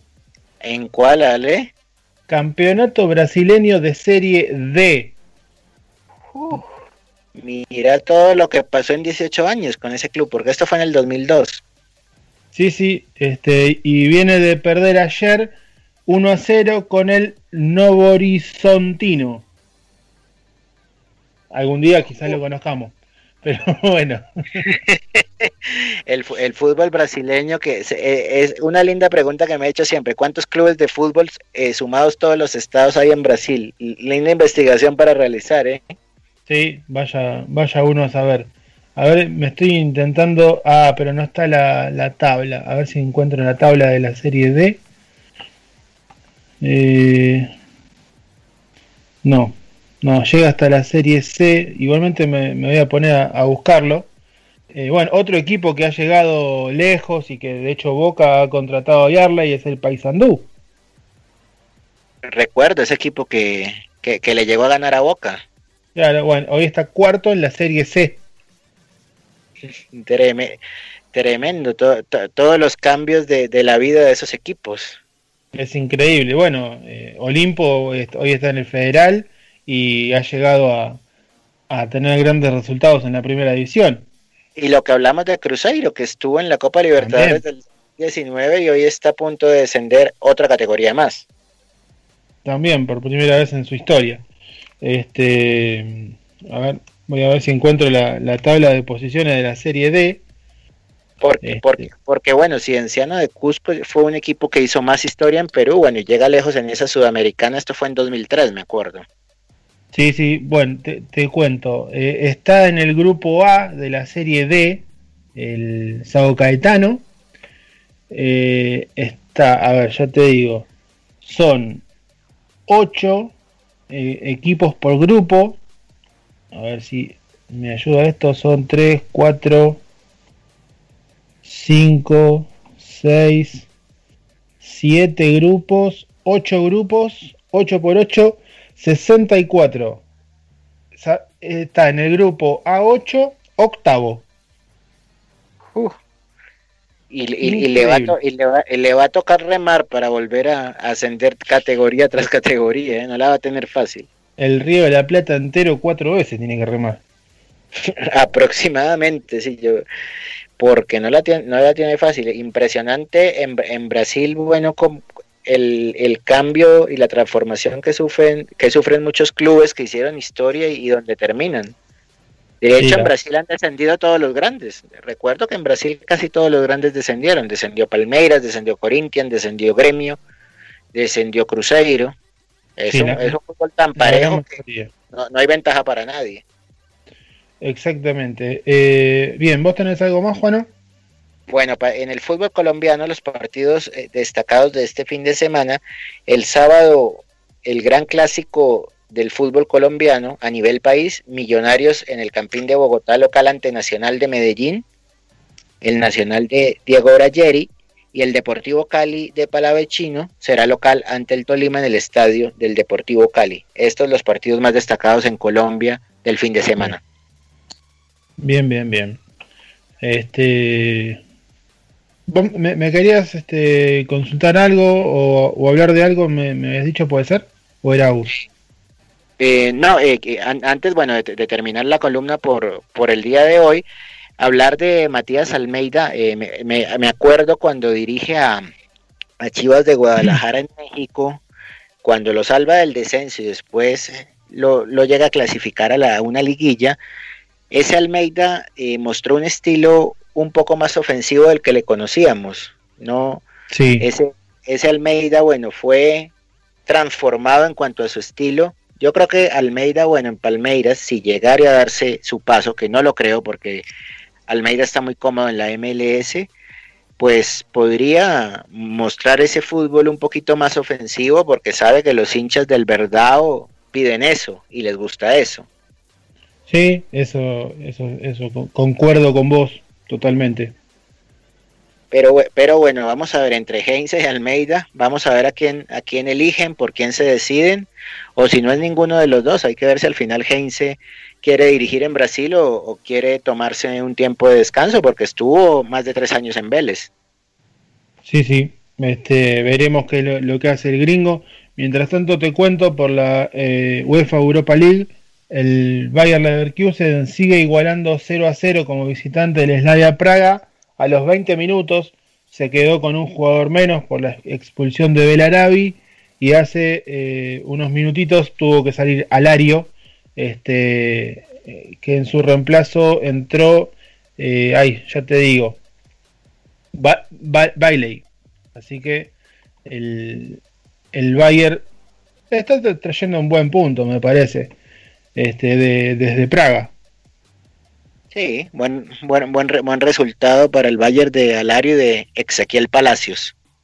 Sí, sí, que, como decíamos antes, Ezequiel no, no fue citado para, para este partido. Veremos si, si sigue siendo titular en la Bundesliga. Vienen jugando los dos argentinos en la Bundesliga. Este, Alario convirtiendo goles, por suerte para él. Este, sé que seguramente será citado por Scaloni para los partidos con Paraguay y Perú. Y ya que digo Paraguay y Perú, tenemos los días y horarios de las próximas dos fechas de eliminatorias. ¿Querés repasarlo, Juano? apasionantes, ¿eh? Apasionantes. Es muy bueno para actualizar a nuestros oyentes de, de estas fechas de eliminatorias que se vienen ya en dos semanas, exactamente en dos semanas. Sí, sí. El 12 de noviembre, jueves, en La Paz, veremos si lo, de Argentina fue un milagro o si Bolivia está tan mal como parece. Bolivia va a recibir al Ecuador de Alfaro, que viene de golear a Uruguay. Eh, me parece que es un partido que si bien eh, no promete, viendo la actualidad de Bolivia y el resultado que sacó Ecuador, está lindo para verlo. Eh, veo, a Ecuador como favorito para ganar en la altura. En eliminatorias anteriores ya lo ha logrado. Eh, a nivel plantel es superior. Y la altura, bueno, para Ecuador no es ningún fantasma porque Ecuador tiene su propia altura en Quito. Menos metros sobre el nivel del mar, pero su propia altura también. Exactamente. Y el mismo jueves, en la bombonera, Argentina va a recibir a Paraguay desde las 21 horas. A ver, ¿qué, qué, opinás de, ahí de ese partido? Ese partido no va a ser fácil para Argentina. Me gustó el Paraguay de Eduardo Berizo. Y yo creo que el Paraguay de Berizo se la va a poner difícil a, a la Argentina de Scaloni. Va a costar, va a costar. Pero bueno, yo creo que la Argentina con alguna individualidad como pasa muchas veces, termina desequilibrando, pero será duro. Sí, dos técnicos, estaba pensando, eh, emparentados con la, con la lepra rosarina, Berizzo y Scaloni. Claro, descendientes del bielcismo, podríamos decir. También, también, sí, sí, sí. Eh, ya el viernes 13 de noviembre, eh, Chile va a ser local de Perú. Ese me parece que está lindo y es medio un clásico, ¿no? el clásico del Pacífico, como se le conoce. Claro. El Chile de Reinaldo Rueda tiene que recuperar terreno. Aparte, perdió resultados que tenía controlados en los últimos minutos, tanto contra Uruguay en Montevideo como contra Colombia en Santiago. Y tiene que volver a sumar ante el Perú de Gareca, que mereció mejor suerte ante Brasil. Y bueno, por esos errores arbitrales no consiguió el resultado que merecía. Yo ese partido lo veo para empate, no sé vos. Sí, es un partido que está lindo. Eh, sí, yo me jugaría alguna fichita más por el Tigre Gareca. Eh, bueno, este partido va a las 8 de la noche, horario argentino. Eh, pero antes, a las 15.30, en la cálida Barranquilla, que bien conocerás, la, tierra, la tierra de Shakira, de la hermosa Shakira, ¿eh? Sí, tu, tu querido Colombia va a recibir a Uruguay en lo que me parece es el partido de la tercera fecha de la eliminatoria. Un partido en Uruguay ya ha perdido por goleada en una eliminatoria, llegó a perder 5 a 0, el calor y la humedad de Barranquilla lo ahogaron, no lo dejaron respirar, pero pero, pero bueno, el clima solamente no juega y Colombia, la selección Colombia de Carlos Queiroz tiene que hacer cambios en su convocatoria, tiene que incorporar más, más extremos. Eh, yo creo que bueno, Zapata y, Muriel juntos es una dupla ofensiva que no debe ir más. Por ahí, bueno, Muriel para segundos tiempos puede ser, pero requiere Queiroz cambiar el tema del, del esquema de juego porque con el solo clima cálido y la humedad no va a derrotar a Uruguay. Claro, eh, a ver, me parece que lo tenemos a Agus. Agus, ¿vos qué, qué te parece? Colombia-Brasil. Hola Juan, ¿cómo estás? Hola Agus. Bueno, eh, ¿qué me parece Colombia-Brasil? Eh, un lindo partido, sin duda. 15-30 eh, en Barranquilla. Colombia-Uruguay en Barranquilla, el viernes 13 de noviembre. Uno, yo y personalmente cuando, cuando escucho que van a jugar Colombia y Brasil se me viene rápido a la mente el partido del Mundial que jugaron en Brasil. Eh, no sé por qué se me viene ese partido rápidamente. ¿Por, el gol de Yepes será? ¿El gol que, le anulan a Mario Yepes? bueno, puede ser. digamos que por el golazo que hizo James. Sí, sí, eh, el, el mejor nivel de James en, en la selección Colombia fue en Brasil 2014, seguro. Sin duda. Eh, no, es como que me da la sensación que siempre Colombia tiene chances de ganarle a cualquiera, a Brasil, a Argentina, a cualquiera, a cualquiera que se le presente tiene chances de ganarle porque tiene material con, con qué hacerlo. Eh, entonces todos los partidos que va a disputar Colombia por lo menos uno espera que sean parejos y, este no va a ser la excepción. Y más teniendo en cuenta que como estás diciendo vos que va a ser a la tarde que va a ser un escenario un poco más complicado para Brasil por ahí. Para Uruguay. Para Uruguay, sí igualmente me, me, diste pie porque van a cerrar la jornada del 13 de noviembre Brasil en San Pablo en el Maracaná 21 a 30 recibiendo a Venezuela me parece que... Que no tendría mayor problema para la verde amarela, ¿no? En teoría, en los papeles. No tendría mayores problemas con los 11 contra 11 y menos si tiene el VAR como lo tuvo con Perú, ¿no? Exacto. Eh, con el tema Colombia-Uruguay, eh, olvidé decir una cosa. Colombia en la eliminatoria pasada, con iras al Mundial de Rusia 2018, no le pudo ganar a varias selecciones en Barranquilla, no le pudo ganar a Brasil, no le pudo ganar a Argentina, no le pudo ganar a Uruguay y jugaba siempre a la tarde con el calor, entonces lo que demuestra que el solo clima y la humedad de la Puerta de Oro de Colombia, como se le conoce a Barranquilla, no solamente juegan a favor. Sí, eh, a ver, juegan más, más cuestiones que, que el clima. Exacto. Eh, la, manera de cómo neutralizas al rival, la, la manera, bueno, como planteas a los jugadores que tenés, eh, la manera como aprovechas las condiciones de los jugadores que tenés, eso juega mucho más que el clima. Seguro. Bien, esa fue la tercera fecha y para la cuarta, yo creo que acá tenemos uno de los grandes partidos de cualquier eliminatoria. En Montevideo, a las 8 de la noche, el 17 sería martes, martes 17 de noviembre, Uruguay-Brasil. Me parece un partidazo. Es, es yo creo que la, la máxima prueba para la verde amarela dirigida por Tite porque Uruguay es yo creo que el rival más fuerte que en esta eliminatoria le va a tocar en estas primeras cuatro fechas. Vamos a ver la verde amarela de Tite para qué está hecha ahí en ese partido en Montevideo. Sí, sí, también coincido, un partidazo. Eh, y también uno siempre tiene esa ilusión de que Uruguay pueda hacer un buen partido. Sí, y, creo que es de los pocos junto con Colombia que, que por ahí acá en Argentina le tenemos fe de que le saque algún punto, ¿no?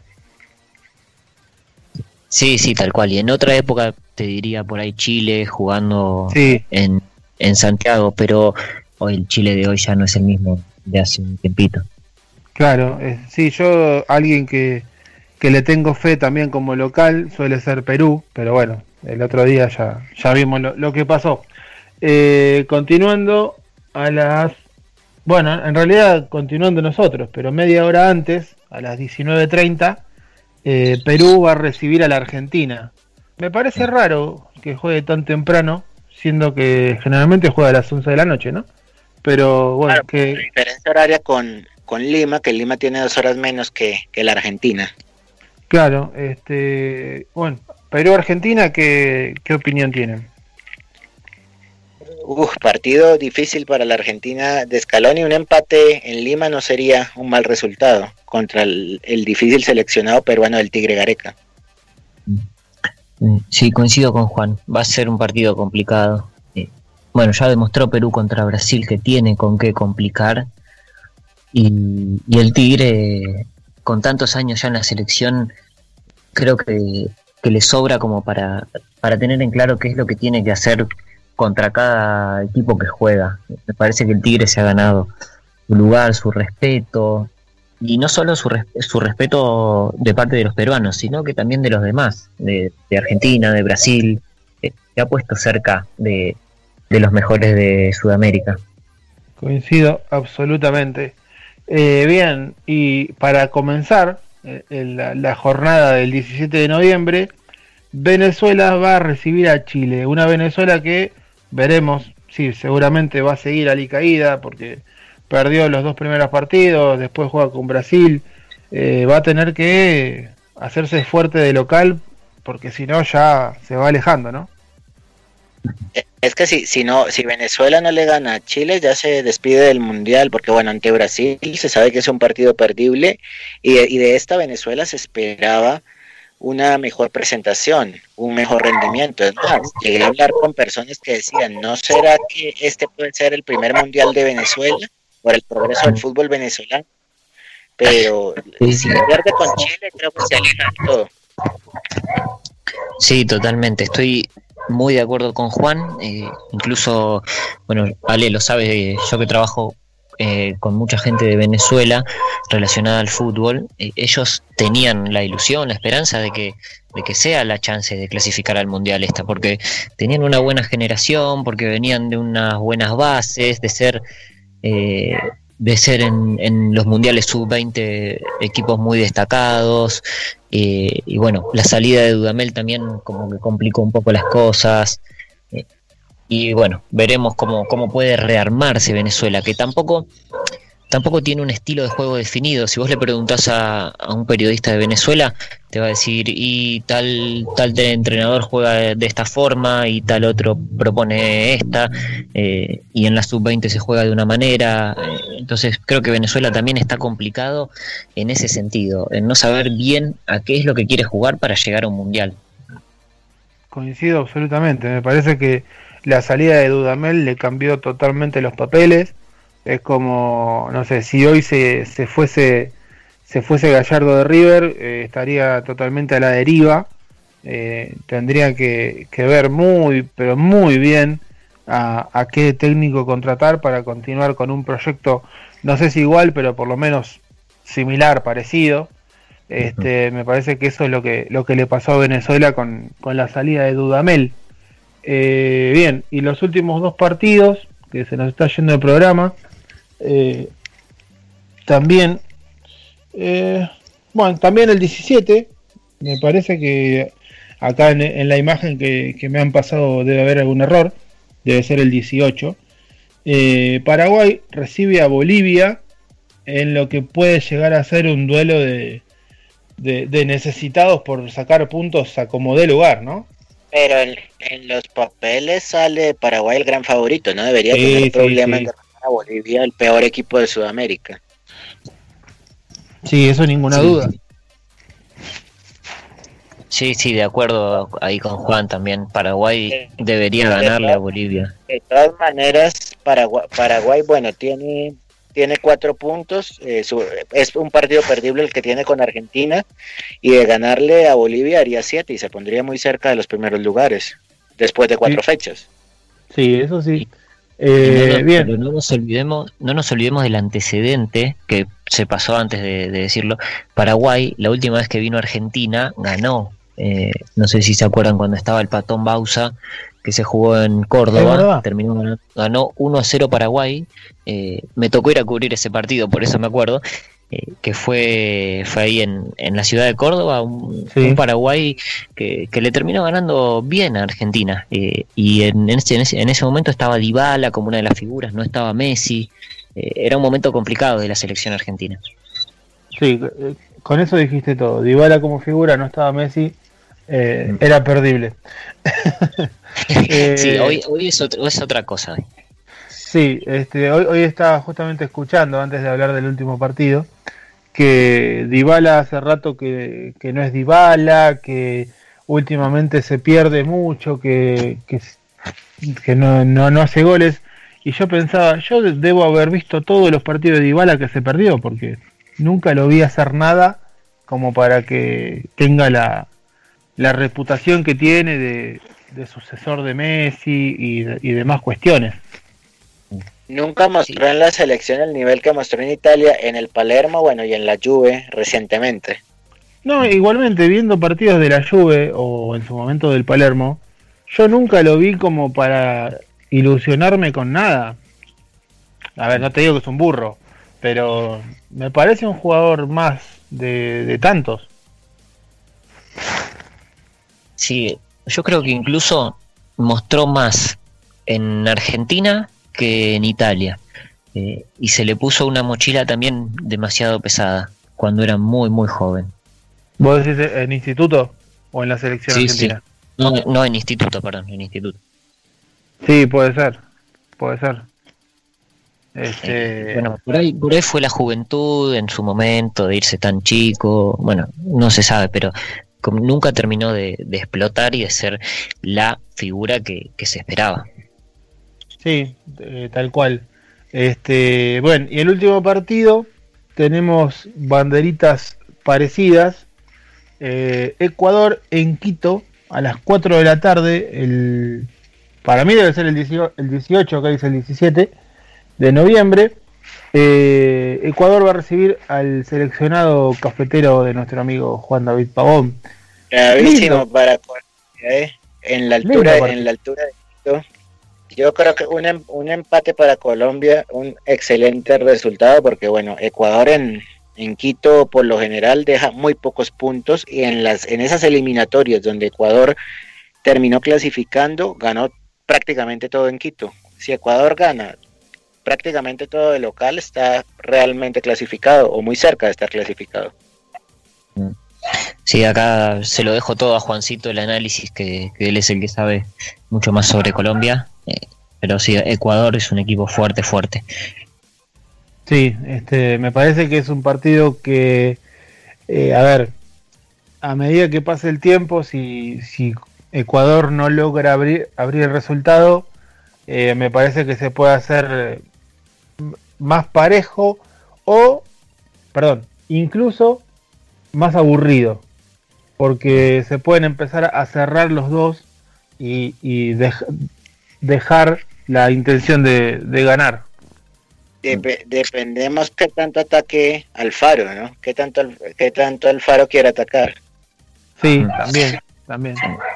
Sí, sabes que recién hablamos de Venezuela y Ecuador, también viene de una generación, tiene una generación muy buena de, jugadores jóvenes. Eh, hay que ver qué tanto Alfaro consigue hacer esa renovación.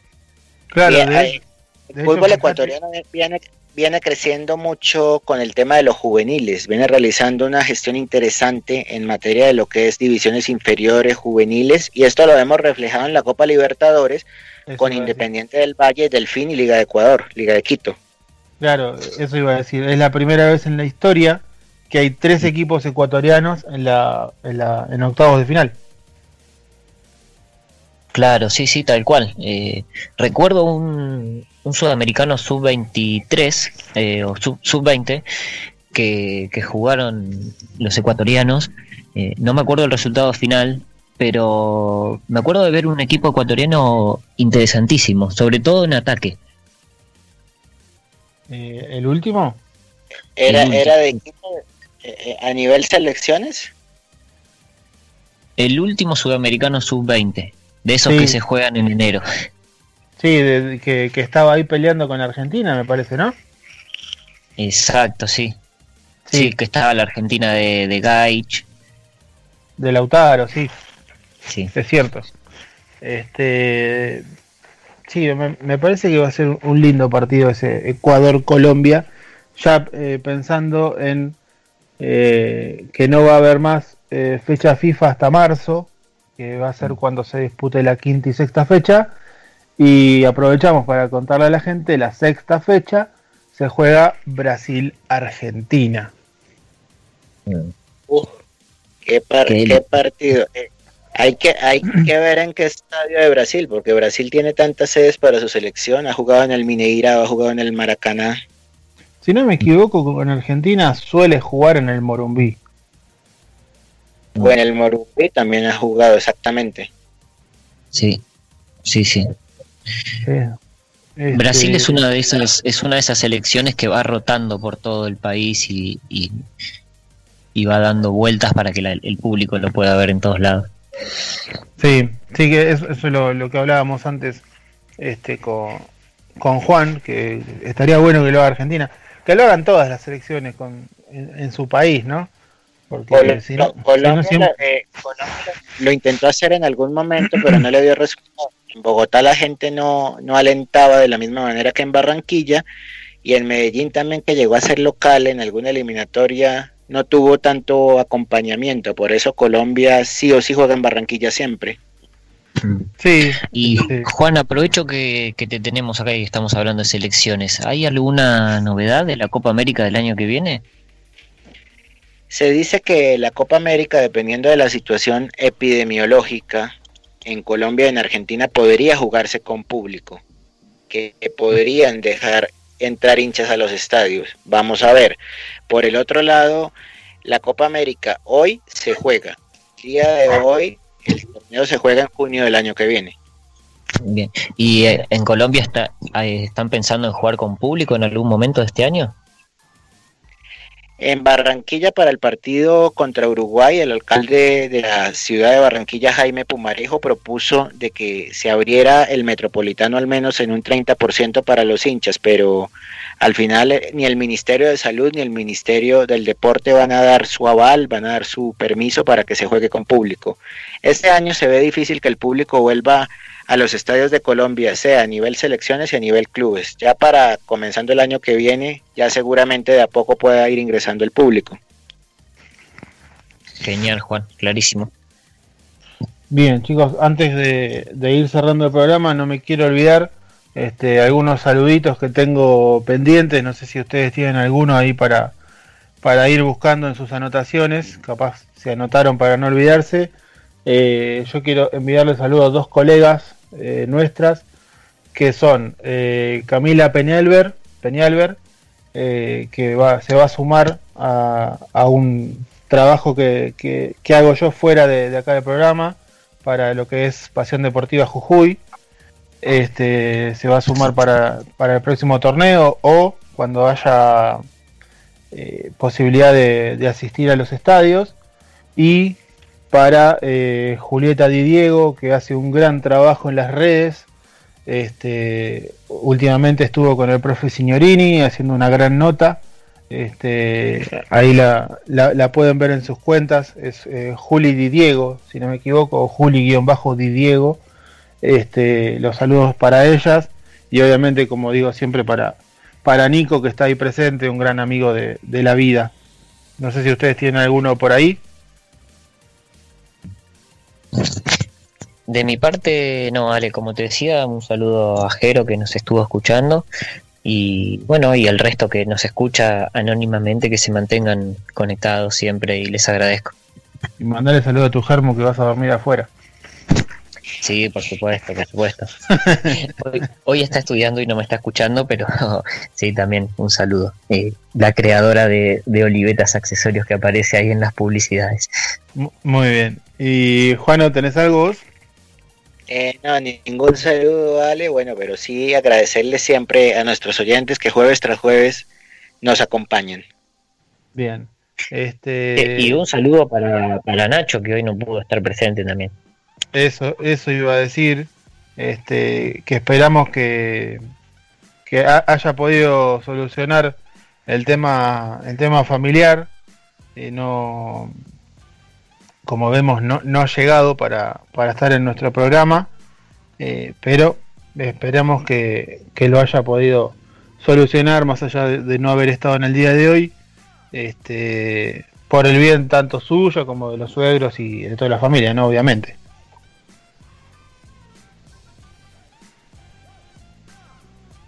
Chicos.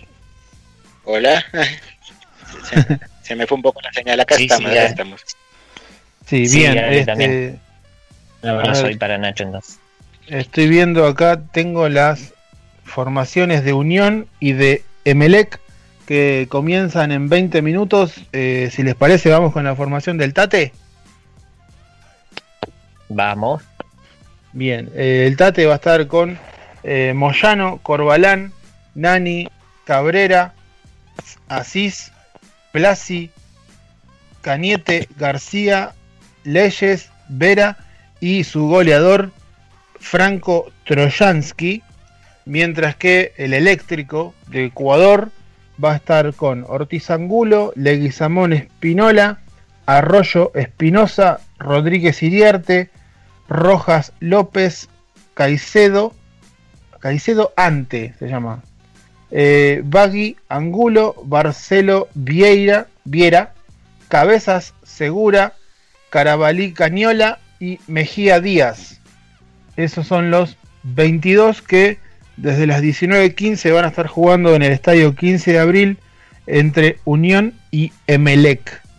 Eh, a, las 9, y media de la noche, imperdible partidazo Independiente Atlético Tucumán. Sí, sí, sí, eso estoy, estoy buscando a ver si, si están las formaciones antes de, irnos hasta la semana que viene. A ver, dame un segundito. No, por el momento no, no están las formaciones, pero 21 a 30 tenemos eh, Independiente Atlético Tucumán, como decías, eh, para una pixita, puede ser, con, con una gaseosa cola. Me gusta, me, me, me, gusta el plan. Aparte, bueno, es como la previa del regreso del fútbol argentino nuestro de cada día, que es mañana. Entonces es lindo disfrutar Independiente Atlético Tucumán un día antes. Exacto. Y bueno, ya que dijiste previa, me estás dando el pie para recordarle a la gente algo que ya dije. Mañana, 18 horas, eh, préndanse a lo que es mi Instagram, Ale Parrilla OK, que vamos a estar haciendo una nota en vivo con el diablo Roberto Carlos Montserrat una nota que va a pasar por todos lados, por, su carrera en Belgrano, por el torneo con San Lorenzo, los títulos con River, eh, declaraciones que ha hecho, picantes, anécdotas. La verdad que está imperdible. Síganme en mi Instagram, es Ale Parrilla OK. Eh, mañana, 18 horas, no se pueden perder el vivo, el directo, el live stream, como le quieran decir con el Diablo Montserrat. No sé si les queda algo, muchachos, si no, ya nos despedimos. De mi parte no, Ale, ya nos podemos ir despidiendo hasta el jueves que viene con todo el polideportivo, como siempre. Bien. Juan. Bueno, eh, por, mi, por mi lado tampoco quedó nada, Ale. Eh, será hasta el jueves que viene con más noticias de los argentinos en México, en Colombia y en Brasil. Dale, entonces nos despedimos, siendo las 19 horas.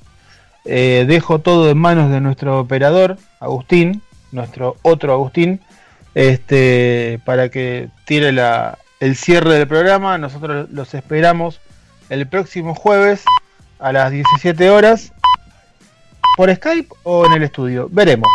Nos vemos la semana que viene, nos escuchamos jueves 17 horas. Hasta luego.